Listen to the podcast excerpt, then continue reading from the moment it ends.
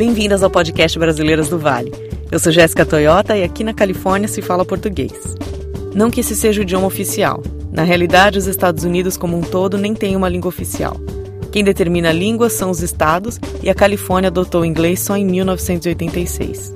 Mas hoje eu estou aqui para falar sobre nós, os falantes do português, mais especificamente os jovens falantes de português, as crianças que estão crescendo aqui e aprendendo a falar a língua nativa dos seus pais e dos seus avós.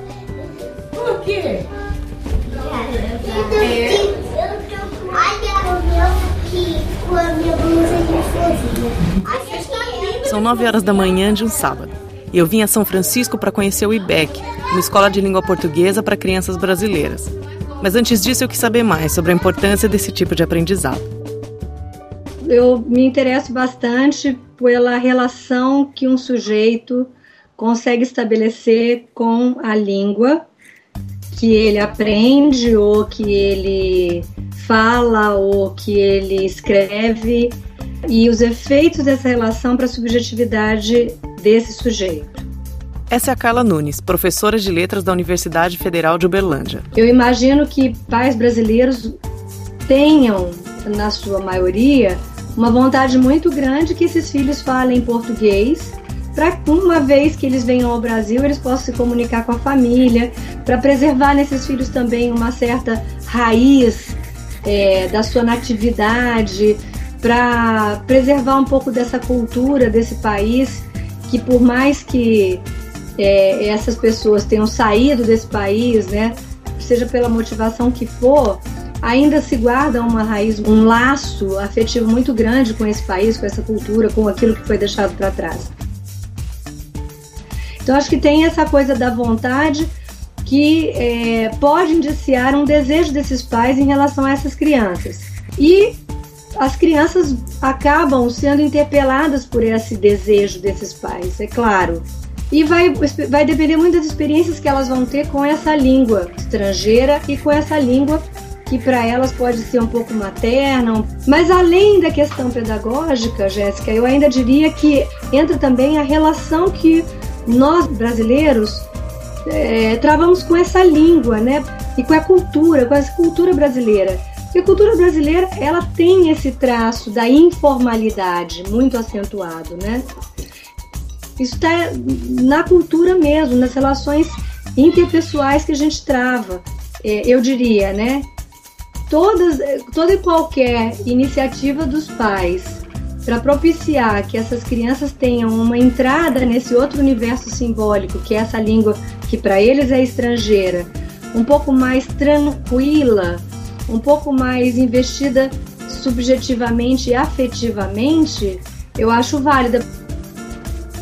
Uma oportunidade de entrada no universo da língua portuguesa é o Contadores de Histórias, que é coordenado pela Tatiana Dutra e Melo. Esse é um projeto cultural brasileiro mais antigo dos Estados Unidos, e eu também fui conversar com ela. O projeto foi lançado, né, começou em 2003 por uma vice-cônsul e eu resolvi voluntariar para trabalhar com eles, ajudar é, esses eventos que têm atividades de música, dança, artes plásticas para as crianças, muita brincadeira.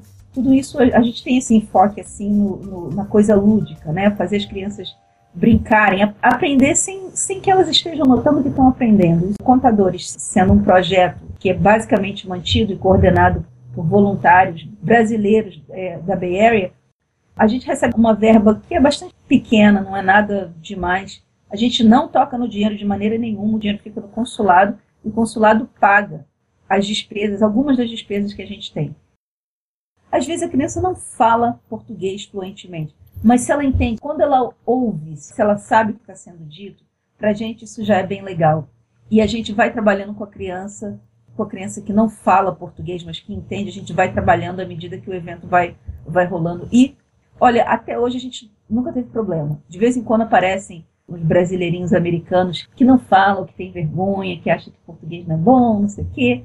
E a gente começa a, a desenvolver o, as atividades e a criança brinca, daqui a pouco a criança está falando um pouquinho de português, um pouquinho de inglês, e, e daqui a pouco ela só está falando português, mesmo aqui e ali, não está perfeito, mas está muito bom. A ideia justamente é essa, fazer com que as crianças se divirtam e que elas conheçam uma cultura né, do Brasil e que principalmente tem a experiência de ouvir a língua portuguesa.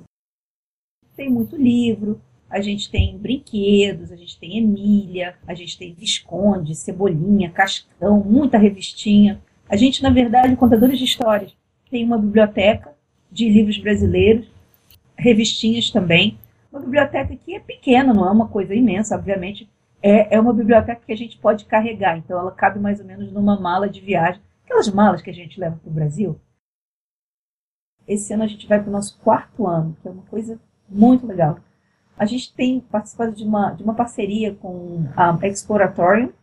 Nós conhecemos uma pessoa dentro do Exploratorium que se interessou muito pela comunidade brasileira. Na verdade, ela tem, ela tem um brasileiro na família. E essa, essa pessoa propôs para a gente: olha, se vocês quiserem, vocês podem vir um dia aqui, um, um domingo aqui, e nós preparamos um evento gratuito em português para as crianças da comunidade brasileira.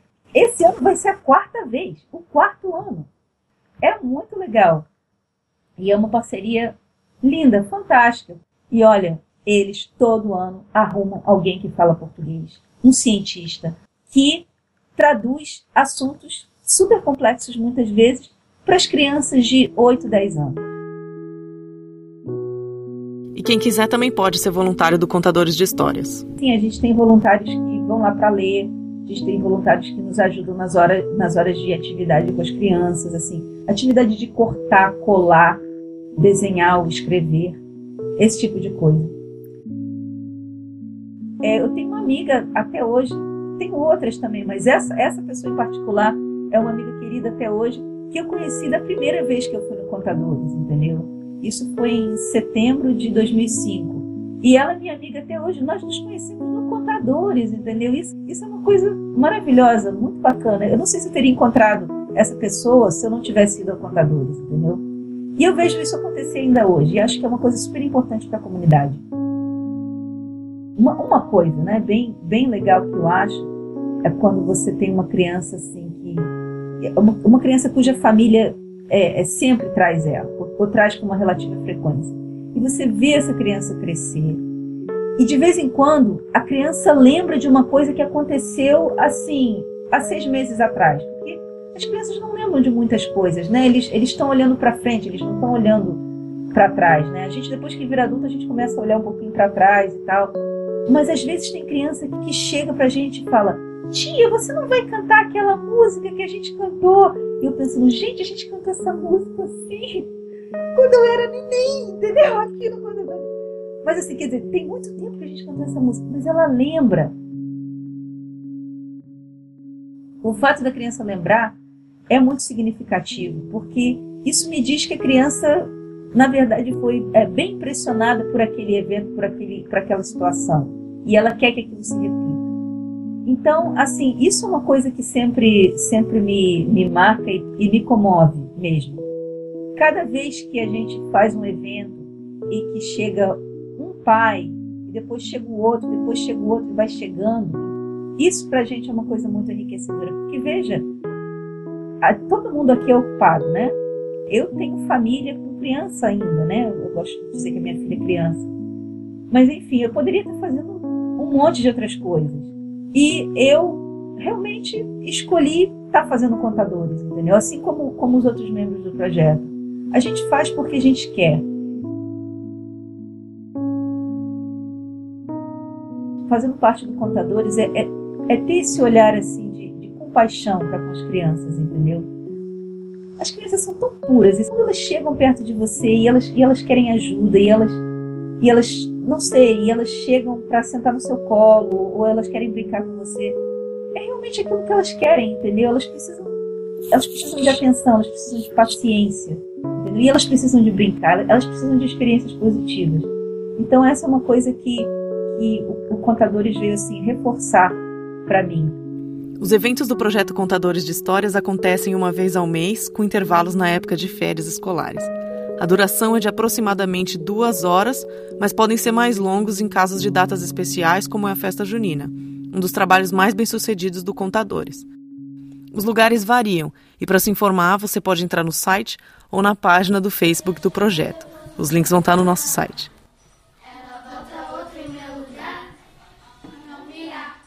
Os brasileirinhos da BR também podem frequentar o IBEC.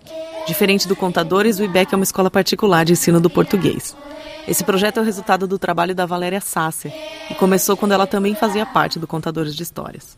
Ensinar já era uma coisa antiga. Eu fui coordenadora do Contadores de Histórias durante um tempo e quando eu vi a criançada não falando português, eu falei, a gente tem que fazer alguma coisa. Meu nome é Valéria Sasser, sou cofundadora e diretora do IBEC e coordenadora regional de intérpretes do estado da Califórnia, das cortes. Os pais começaram a falar: Poxa, a gente devia ter aula de português, a gente devia ter aula de português e tal. Eu falei: Vamos fazer? Juntei 25 pessoas numa sala da biblioteca aqui em Japantown e naquele dia nasceu o IBEC, foi 15 de janeiro de 2011. Instituto Brasil de Educação e Cultura. O IBEC é uma escola de português. Todas as aulas que nós damos para as crianças dentro do IBEC são português como língua de herança. O que é língua de herança? É a língua que é falada em casa. Você cresce ouvindo, é sua primeira língua dentro de casa. Seus pais falam com você naquela língua, ou só o pai, ou só a mãe. E você é educado numa segunda língua. E existe uma coisa que é até bom estar tá fazendo esse podcast que eu queria esclarecer. Alguns pais falam, eu queria que meu filho fosse alfabetizado em português. Isso não existe. Uma criança é alfabetizada numa língua. Ela é alfabetizada e aprende a ler e escrever. Então ela transfere parte desse conhecimento quando ela aprende outras línguas, mas a alfabetização é uma vez só. Não existe alfabetizar em português. A aquisição do vocabulário pode ser intensa e rápida, mais rápida os pais que se dedicam em casa, que conversam, que falam, que mostram filmes em português, que contam histórias em português, que têm contato com a família, que viajam para o Brasil, os que podem viajar para o Brasil, muitos não podem, mas vários podem. Essas crianças adquirem vocabulário muito mais rápido e parece que, quando ainda estão na fase de alfabetização, parece que estão sendo alfabetizadas. Não é verdade.